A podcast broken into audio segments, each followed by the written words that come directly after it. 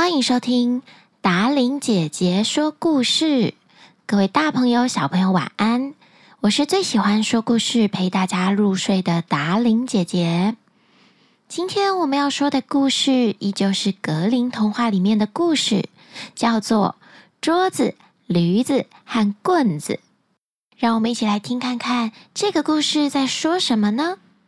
本故事搜集自网络世界，由达伶姐姐改编。很久很久以前，有一个老裁缝师，他有三个儿子。三个儿子长大之后，他们就离开父亲，到外面的世界去寻找自己的一技之长。老大决定要去当木匠的学徒。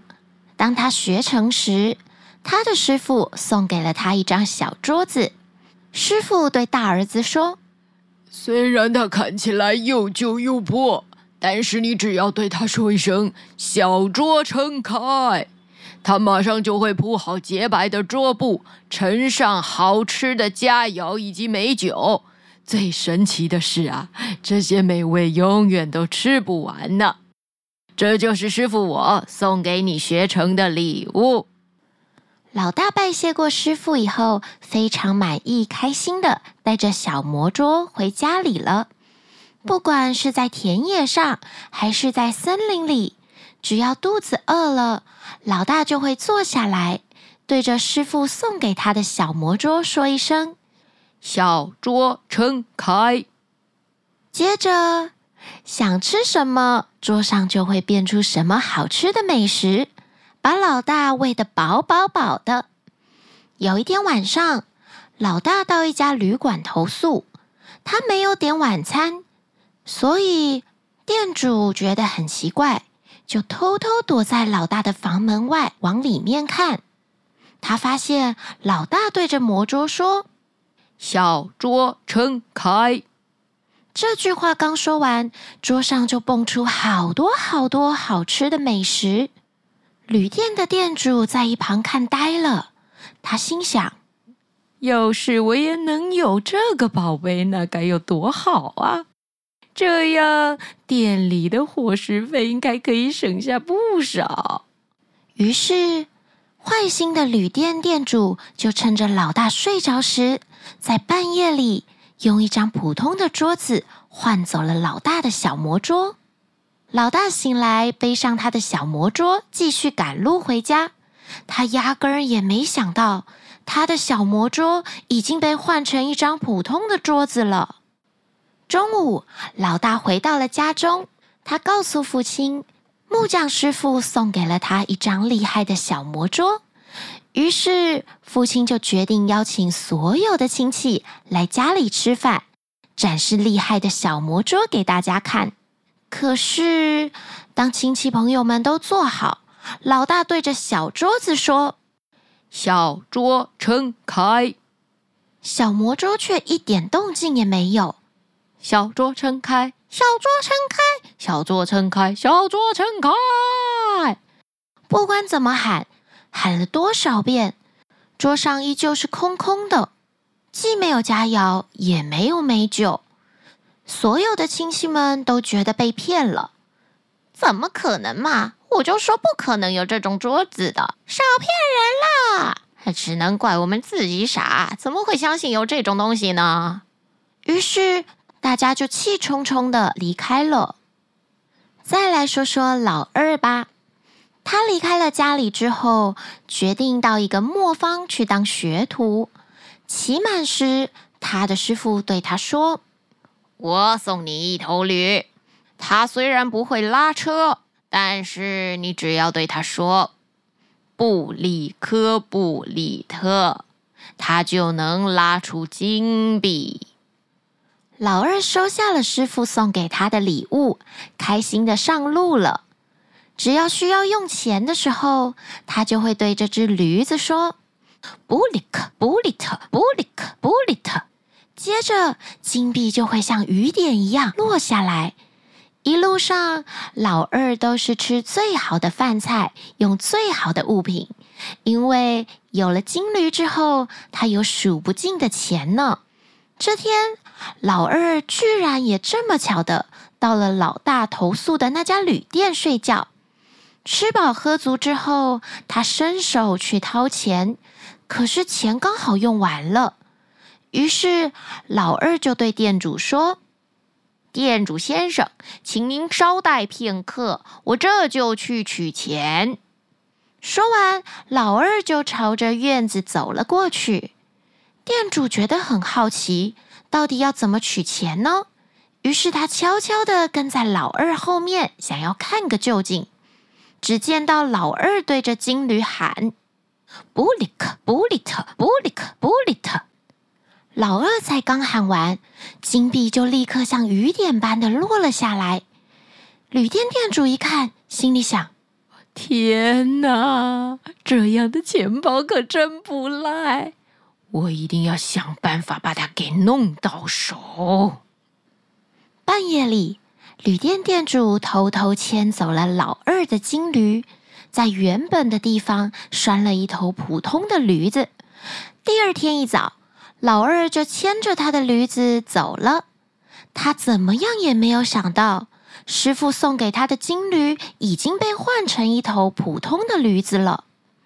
中午，老二回到了家中，他告诉父亲自己得到了一头神奇的金驴，于是。父亲再次请所有的亲戚朋友来到家里，除了展示老二的金驴给大家看之外，也要为上次老大的事件血耻一番。当大家都准备好要看这只神奇的金驴表演的时候，老二对着驴子喊了声“布里克，布里特，布里克，布里特”，可是驴子摇摇尾巴，拉出了几颗臭臭的便便。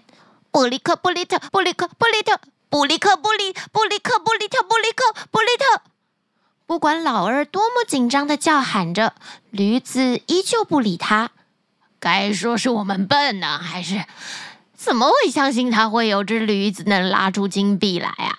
就说不要再来了嘛！他们一家都是骗子，老大是骗子，老二也是骗子，下次不来了。